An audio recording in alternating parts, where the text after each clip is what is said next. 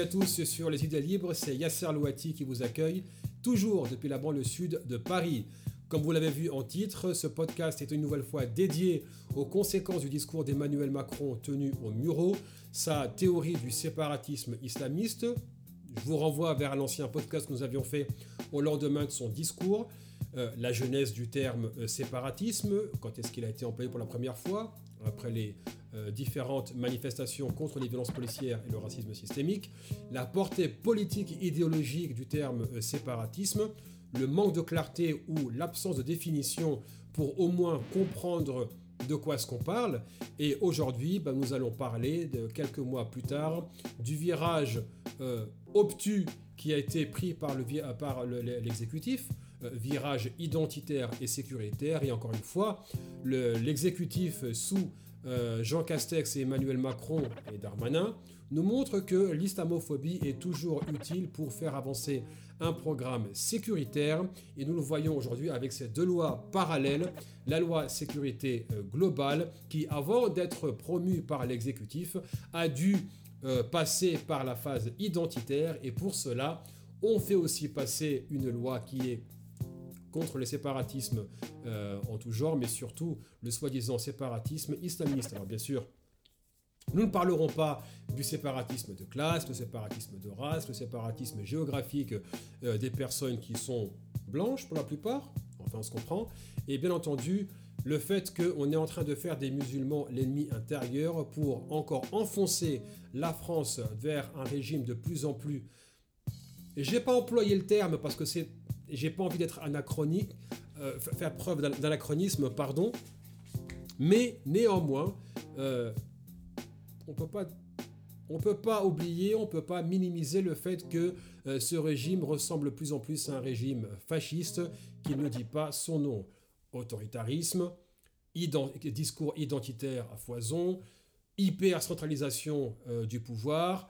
euh, discrédit jeté sur tout opposant politique et bien entendu le fait qu'on veuille régir les Français dans leur vie, dans leur vie pardon, publique et leur vie privée. Et aujourd'hui, on, voit encore une fois que les musulmans sont le baromètre de la démocratie et des droits publics et des libertés publiques en France, quand on voit ce que le gouvernement rend acceptable quand on parle des musulmans, on sait très bien que c'est acceptable quand on parle des musulmans, mais une fois que ces lois-là sont euh, passés, on les applique aux autres. Alors, ce qui s'est passé depuis le dernier podcast, ça a été bien entendu la dissolution du CCIF, collectif contre l'islamophobie en France, et de l'association humanitaire Baraka City. Alors, nous n'entrerons pas dans les détails du pourquoi, du comment les associations ont-elles eu raison ou pas. Tout ce que nous savons et, les preuves que nous avons, c'est que une décision politique a été prise pour dissoudre deux associations sans aucune base juridique. Si le gouvernement estimait que le CCIF enfreignait la loi, il serait passé devant la justice. Or, il ne l'a pas fait. Idem pour Baraka City. Et quand on voit euh, le procès verbal qui a été adressé pour justifier aussi bien la dissolution de Baraka City que du CCIF, on voit bien que on leur fait un procès d'intention, on exprime un désaccord idéologique, c'est le droit du gouvernement d'être en désaccord, mais on leur reproche surtout d'exister en tant que tels, et malheureusement, ces associations, n'ont pas été capables de mobiliser pour faire valoir leur droit d'exister et de faire leur travail, mais aussi on a vu l'hypocrisie de la gauche française, qu'elle soit gauche de pouvoir ou gauche radicale ou gauche de terrain, à part bien entendu quelques personnes qui s'honorent à se dresser contre ces décisions-là. On voit bien que très peu de personnes se sont mobilisées et très peu de personnes mesurent l'ampleur de telles décisions. Ça veut dire que nous avons le gouvernement qui décide à lui tout seul de dissoudre des organisations parce qu'il n'est pas d'accord avec elles. Ça veut dire que demain, parce qu'on a créé un précédent avec Baraka City et le CCIF, on va en arriver à pouvoir dissoudre n'importe quelle autre organisation en citant le, précédent qui vient d'être créé. Alors, euh, bien entendu, la dissolution du CCIF et de Baraka City soulève des questions sur ben, jusqu'où est-ce que ce gouvernement va aller? Surtout quand on voit que bah, nous opérons, enfin, ce gouvernement profite des dizaines de lois soi-disant euh, passées contre le terrorisme. Nous avons la loi euh, renseignement passé en juillet 2015, l'état d'urgence qui est devenu permanent avec la loi SILT d'octobre 2017. Nous avons aujourd'hui le passage de la loi euh, sécurité globale et son fameux article 24. Et là où je mets la gauche française ou les gauches françaises face à leur hypocrisie, là où elles se targuent d'avoir des milliers de manifestants mobilisés à travers le territoire à cause de l'article 24 qui permettra euh, d'interdire qu'on filme les policiers, d'autres articles qui introduiront l'utilisation euh, de drones pour surveiller les manifestations, drones équipés de, reconnaissance faciale et de drones qui euh, filmeront en temps réel et enverront leurs images vers un PC d'un poste de contrôle de sécurité. Donc on ne saura pas qui utilisera ces images et bien entendu parce qu'il y aura reconnaissance euh, faciale dans ces euh, drones-là, mais qu'est-ce qui va se passer? On pourra connaître les opinions politiques des uns et des autres en fonction de là où ils se trouvaient à un moment donné. Alors, ceci dit, la situation, comme vous le voyez, est très confuse et très tendue. Nous sommes toujours sous Covid-19. Ce podcast est enregistré à la fin du mois de décembre 2020. Euh, Je ne sais même pas on est à quelle date. Je vais vous dire tout de suite.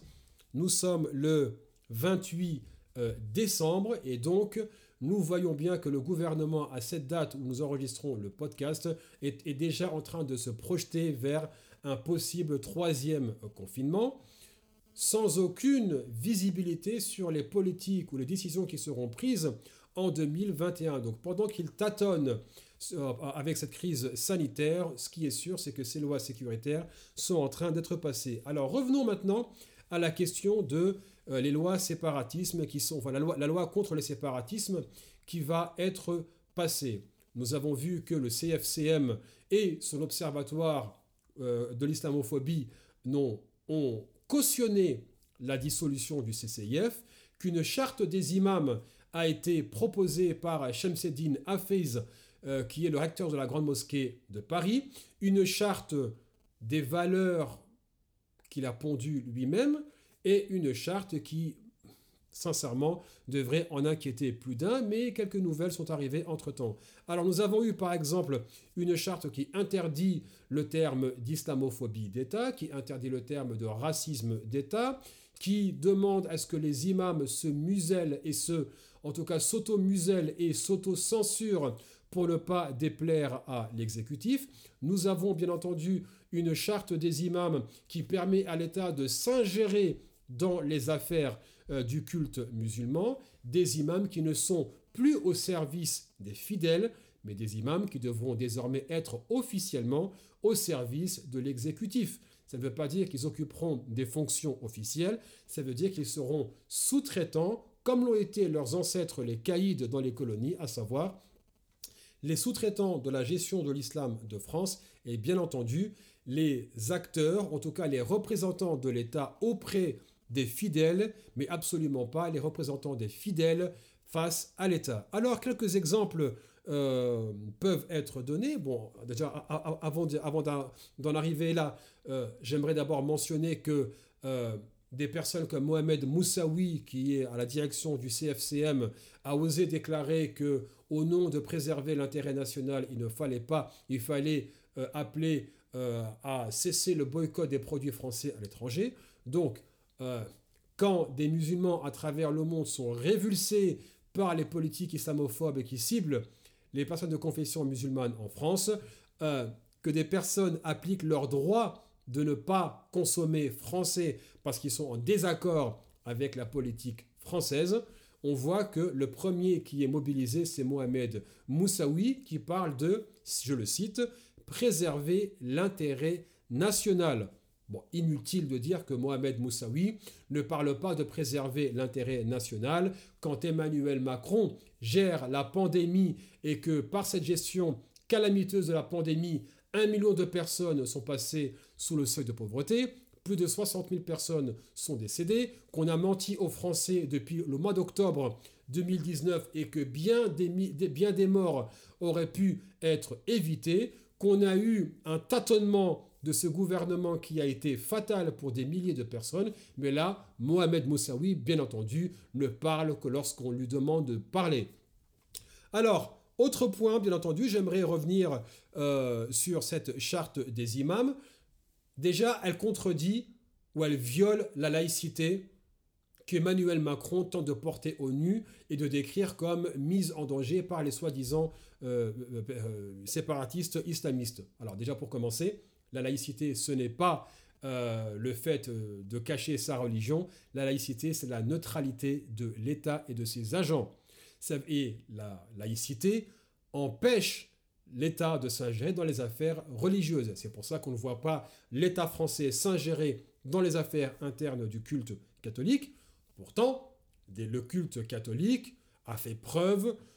en tout cas a été le théâtre de bien des problèmes inquiétants. Voit bien que la gestion des églises n'est pas nécessairement transparente. Nous avons eu les multiples scandales de pédophilie, les déclarations de différents euh, évêques, ou en tout cas de prêtres, euh,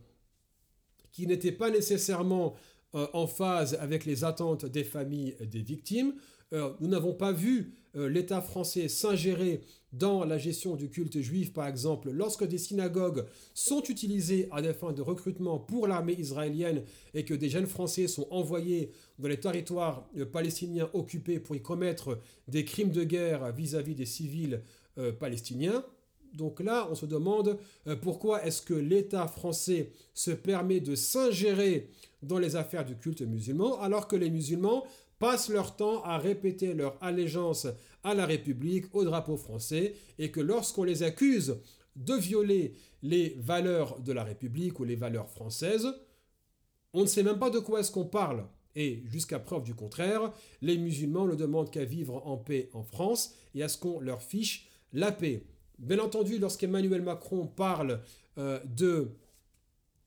respecter les valeurs françaises, on se pose la question de qui Emmanuel Macron se moque-t-il quand, par exemple, euh, le ministre des PME Alain Griset fait l'objet d'une enquête pour abus de confiance et pour avoir menti sur sa déclaration de patrimoine. Lorsque le ministre de l'Éducation nationale se retrouve au milieu d'un scandale pour avoir euh, mis sur pied un syndicat étudiant fantanche, lourdement financé, pour soutenir euh, ces politiques. Lorsque nous avons le conseiller personnel du président lui-même, euh, Thierry Solaire, qui a été mis en examen pour fraude fiscale, lorsque le président de l'Assemblée nationale a été mis en examen pour avoir profité illégalement d'une transaction immobilière, et bien entendu sans oublier que le même qui martèle le danger islamiste séparatiste et qui fait le lien entre la nourriture halal dans les supermarchés et les attentats terroristes, vous l'aurez deviné, le, ministre de l'Intérieur, Gérald Darmanin, ce même Gérald Darmanin qui est sous, le coup de plusieurs enquêtes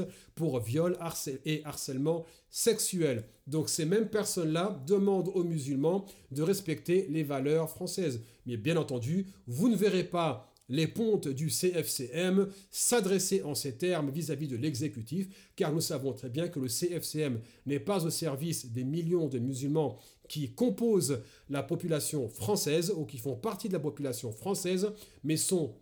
malheureusement restreints à leur rôle de représentants de fédérations musulmanes au service de consulats et d'ambassades étrangères, Maroc, Algérie, Turquie, et bien entendu de faire, comme je disais à l'instant, de jouer le rôle de courroie de transmission entre l'État français et les citoyens de confession musulmane. Alors, si on s'en réfère à un papier de Mediapart concernant cette charte des imams, bon, bon nous avons un florilège de stupidité, nous avons euh, l'islam politique qui est mentionné à tour de bras sans jamais le mentionner, donc euh, nous sommes des êtres politiques par définition. L'être humain fait de la politique du matin au réveil jusqu'au soir en se couchant. Et là, on dit, ben, c'est contre nature pour des musulmans de faire de la politique. Mais au-delà de cette simple euh, boutade, si je peux me permettre, c'est que le projet d'Emmanuel Macron, alors que la présence des personnes de confession musulmane en France se normalise,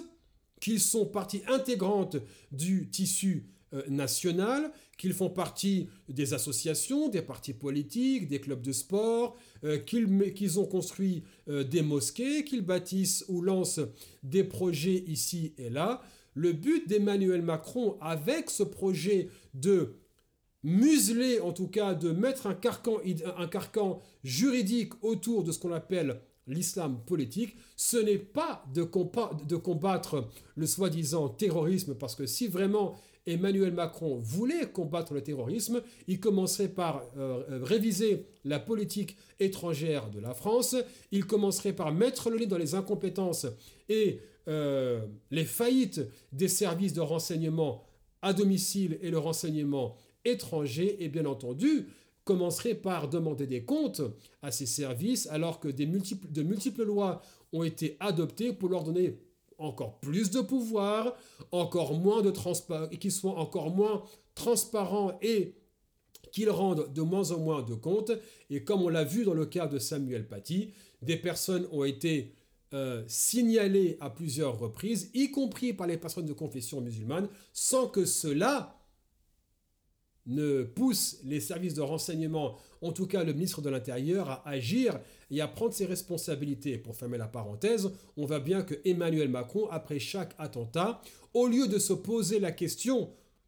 qui fâche pourquoi la France et pourquoi encore une fois la France, il fait payer la facture aux, musulmans en les tenant pour responsables. On se retrouve avec des musulmans qui sont les premières victimes du terrorisme international à l'échelle mondiale, presque 90% euh, selon les derniers chiffres, mais en même temps ce sont les premiers coupables à domicile lorsque, lorsque le terrorisme frappe en Occident, que ce soit en France, aux États-Unis ou en Grande-Bretagne. Alors, ce qu'on apprend, c'est qu'aussi bah, la grande mosquée de Paris, dont je vais parler plus en détail parce qu'il y a eu une démission euh, de la mosquée de Paris dans cette euh, constitution d'un conseil national des imams. Donc ce qu'on apprend, c'est que la grande mosquée de Paris a poussé pour une charte qui est extrêmement liberticide et on voit bien que les personnes qui l'ont rédigée ne comprennent absolument pas comment fonctionne la société française, ne connaissent pas le cadre juridique qui nous régit en France et adoptent en France la relation que les organisations religieuses ont en Algérie ou au Maroc, à savoir une religion au service de l'État, alors qu'en France, pays laïque, la religion n'est pas au service de l'État. La religion s'organise à l'extérieur de l'influence de l'État et bien entendu est régie par les lois existantes. Alors nous avons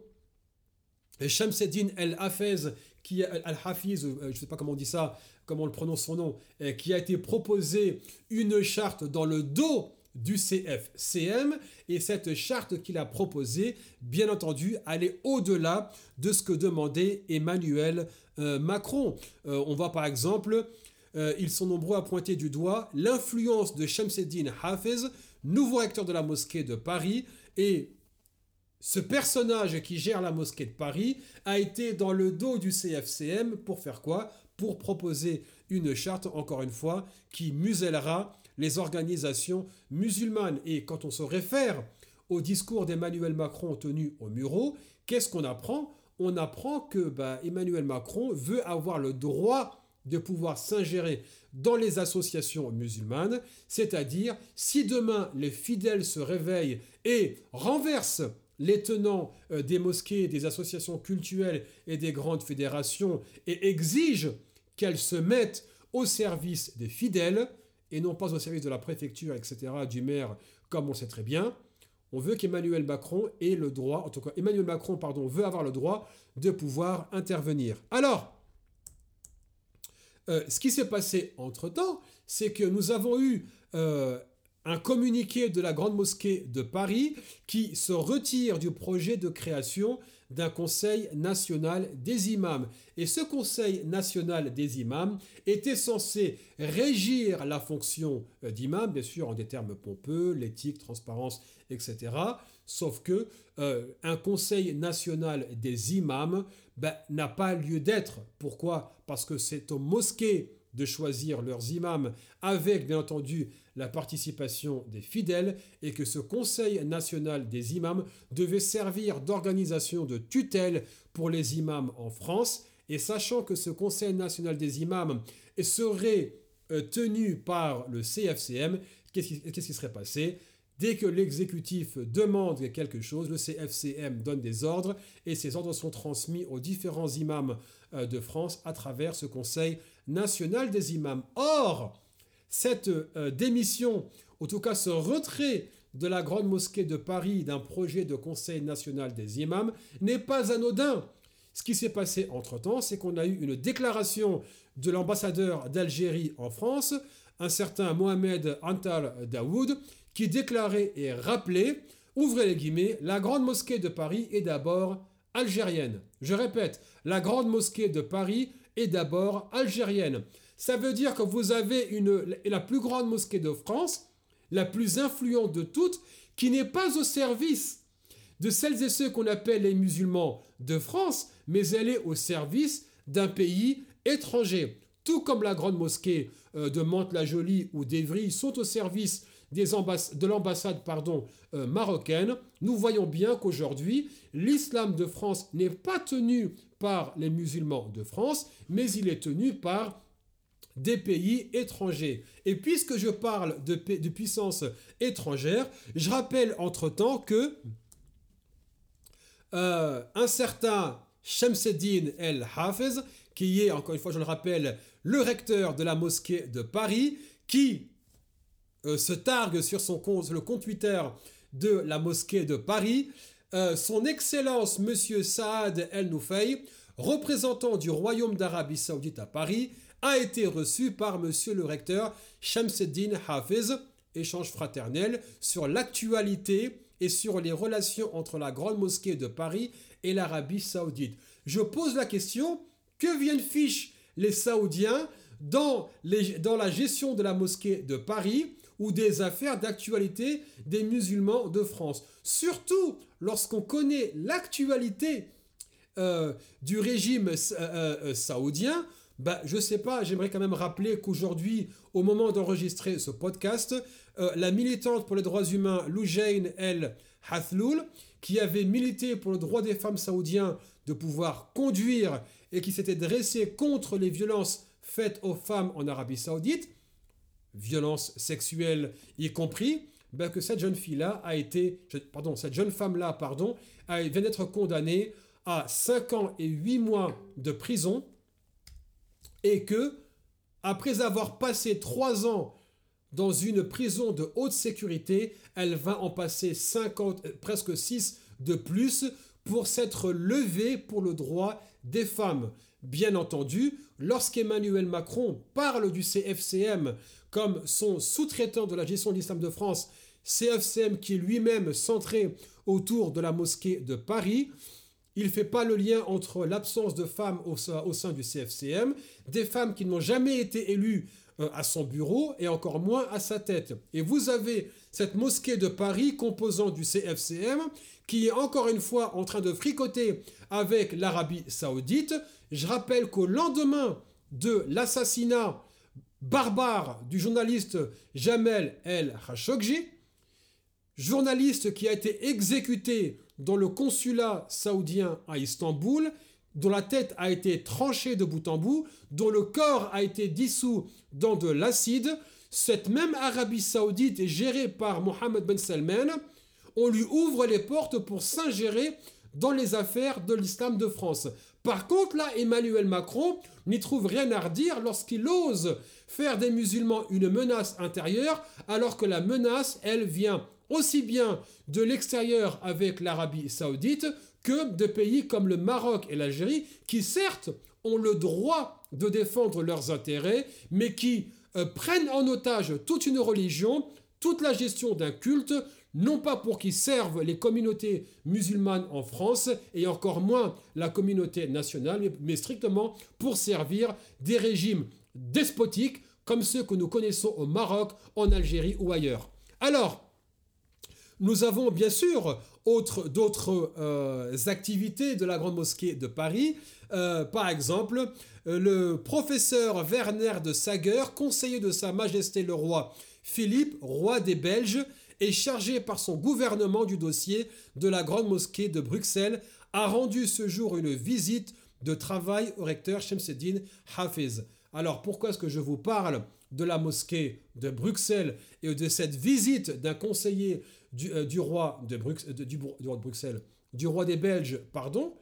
bah, c'est parce que la mosquée de Bruxelles, elle aussi, est un champ de bataille entre le Maroc d'un côté, l'Arabie saoudite et les Émirats arabes unis de l'autre. Et lorsqu'on sait qu'Emmanuel Macron est incapable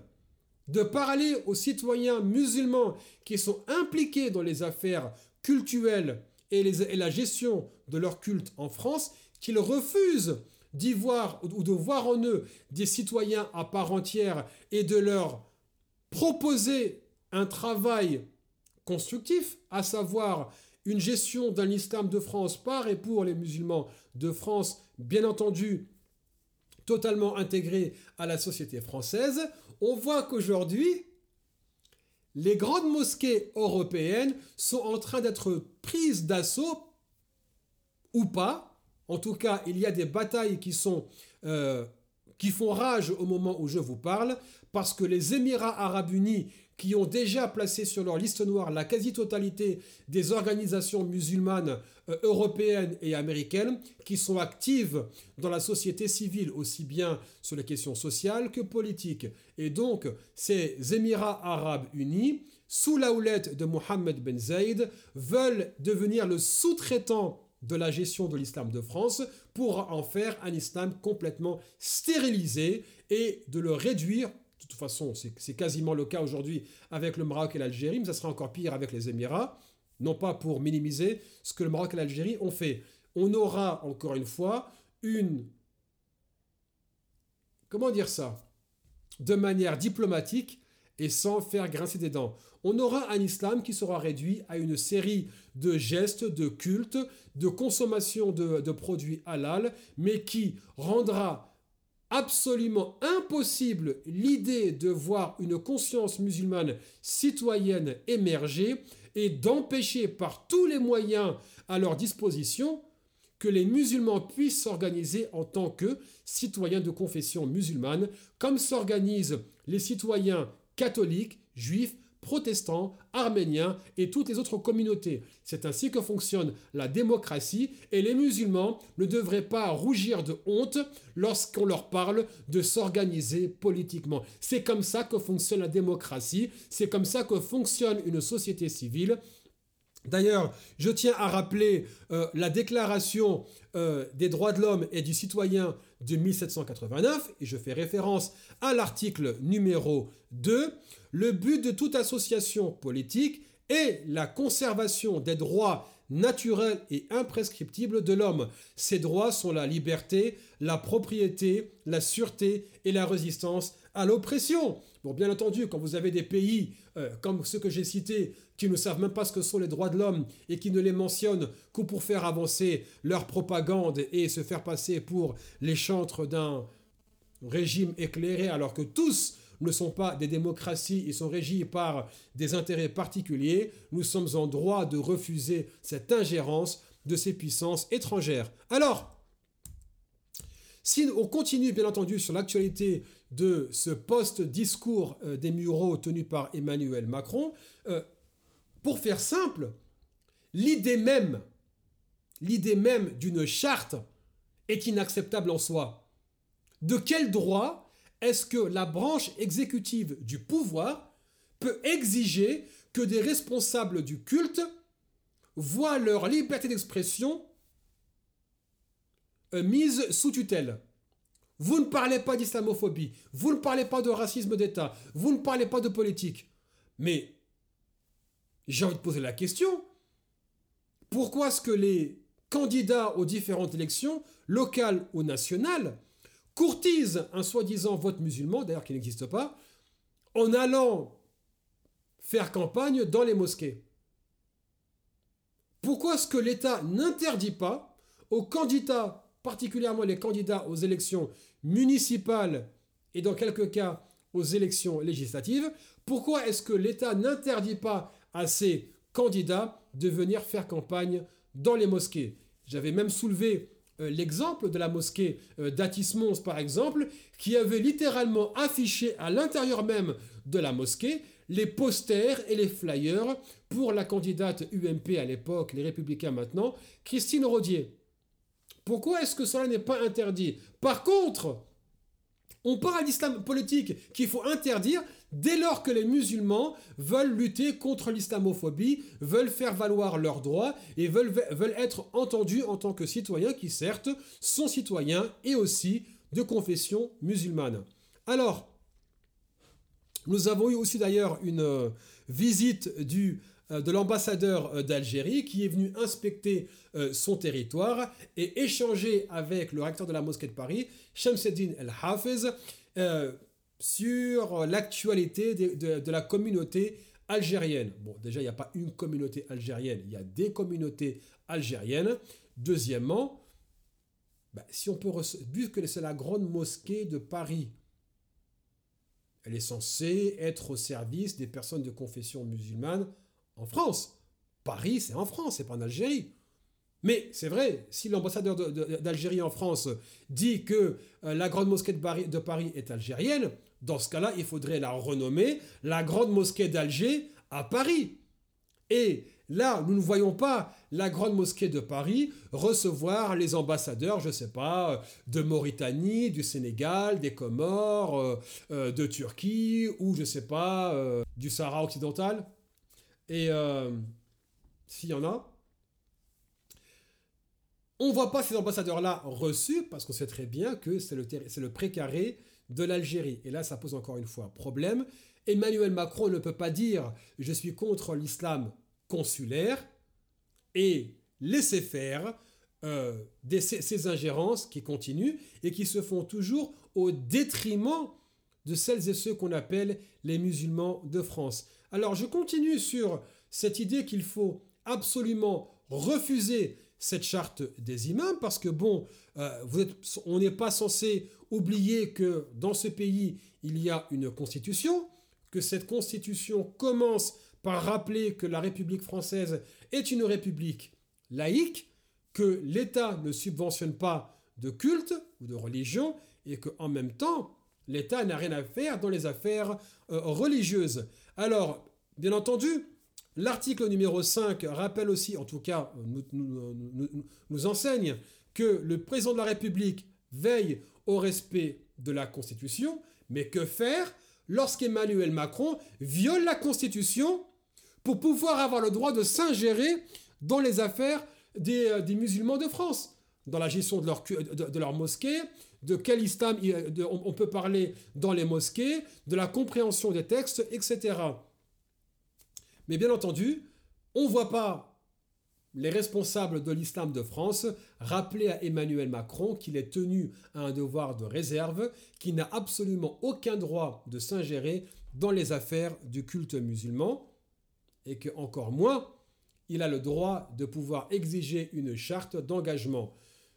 Si les musulmans et si l'islam étaient intrinsèquement une menace à la France à ses lois, à ses valeurs, avec les millions de musulmans qui sont de confession musulmane, les milliers de mosquées qui se trouvent en France, je pense qu'on aurait eu du souci à se faire depuis très très longtemps. Et qu'en plus, ne soyons pas dupes, toutes les mosquées de France sont déjà sous surveillance. Tous les imams sont déjà répertoriés et sous surveillance. Tous les prêches du vendredi sont sur écoute. Toutes les organisations musulmanes travaillent de près ou de loin avec le ministère de l'Intérieur. Toutes les mosquées reçoivent la visite de la DCRI de temps en temps, voire fréquemment, et que souvent la DCRI travaille, en tout cas les anciens RG, travaillent avec différents imams pour asseoir leur pouvoir et que lorsqu'ils sont contestés euh, par les fidèles ou lorsque leur pouvoir est menacé au sein des mosquées, ils ne trouvent pas leur légitimité avec le soutien euh, des fidèles, mais plutôt avec l'intervention de la police et du renseignement intérieur. Je ferme la parenthèse pour rappeler encore une fois que il revient et je sais que si vous regardez mes anciennes chroniques qui ont été faites euh, sur la radio France Maghreb, que je salue au passage, et, que, et plus particulièrement euh, Christophe Fro, qui m'a offert et m'offre toujours une tribune sans pression et sans censure aucune, je tiens à rappeler qu'il revient à celles et ceux qu'on appelle les musulmans de gérer leurs propres affaires et que aujourd'hui le marasme dans lequel se trouvent les personnes de confession musulmane est en grande partie dû à la démission des fidèles au sein des mosquées qui ne s'intéressent pas à la gestion de leur mosquée, qui ne veulent pas prendre parti dans les décisions qui sont prises et se contentent de financer des organisations opaques, voire corrompues, qui par leur silence, permettent à des imams incompétents, voire mal intentionnés, voire au service de puissances étrangères qui agissent contre eux, de prendre la parole, non pas à leur service, mais contre leurs intérêts. Et aujourd'hui, on ne peut pas euh, faire l'économie d'un rappel à toutes les personnes qui s'identifient comme musulmans. Vous n'avez pas à rougir de votre appartenance religieuse, que vous pratiquez cette religion ou non, cela ne regarde personne. Par contre, lorsque l'État criminalise l'idée même que des musulmans puissent s'organiser et dire nous existons en tant que citoyens, en tant que musulmans,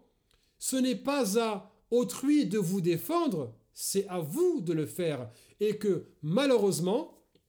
l'absence de mobilisation suite à des décisions arbitraires prises à la chaîne par l'exécutif, alors oui, je ne peux pas mettre toute la responsabilité sur les épaules euh, des fidèles et des personnes de confession musulmane, je mets surtout la responsabilité sur les personnes qui disent parler au nom des musulmans, qui disent représenter les musulmans, qui disent avoir mis en place des organisations pour servir leurs intérêts, mais qui sont aux abonnés absents lorsqu'il faut prendre la parole et bien entendu avoir coordonné des actions citoyennes communes pour que l'exécutif cesse de violer la laïcité. Les musulmans aujourd'hui ont une responsabilité énorme en tant que citoyens français. Pourquoi? Parce que étant les premières cibles des dérives autoritaires de cet État, de l'État français, c'est-à-dire ils ont non seulement la responsabilité de combattre l'islamophobie, mais ils ont aussi la responsabilité de combattre l'autoritarisme de l'État qui veut normaliser euh, le viol de leur liberté fondamentale, parce que ces musulmans doivent aussi garder en tête qu'après eux, ce sont les autres communautés qui seront ciblées. Et ne euh, perdons pas de vue que l'islamophobie aujourd'hui est le racisme acceptable, mais qu'elle renferme un antisémitisme non avoué, qu'elle renferme des, des, tendances fascisantes non avouées, et que si les musulmans ne se défendent pas aujourd'hui, ben qui va le faire à leur place?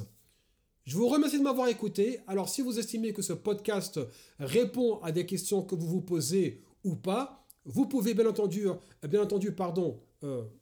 écrire directement euh, en commentaire. Vous pouvez me contacter sur les réseaux sociaux. Et si vous estimez que ce podcast mérite votre soutien, je vous le demande de manière euh, humble, euh, soutenez le podcast sur cjl.ong. Vous savez très bien que mon travail, je le fais gratuitement, certes, mais les personnes qui travaillent pour organiser ces podcasts méritent d'être payées et que si nous avions les moyens de travailler plus régulièrement, ce podcast serait régulièrement produit et publié toutes les semaines et nous pourrions avoir un podcast qui est publié à plus grande cadence. Nous pourrions avoir des émissions qui sont organisées en direct avec une foison euh, d'invités qui mériteraient de venir prendre la parole. Ce dernier podcast se termine aujourd'hui. Alors, je vous souhaite une excellente année 2021. Elle sera pleine de défis à relever. Je sais que nous continuerons de subir les mauvaises nouvelles de 2020 mais gardez en tête, s'il vous plaît, que le meilleur est toujours à venir tant qu'on s'y prépare sans rien lâcher. C'était Yasser Louati qui vous parle depuis la banlieue sud de Paris. À très vite.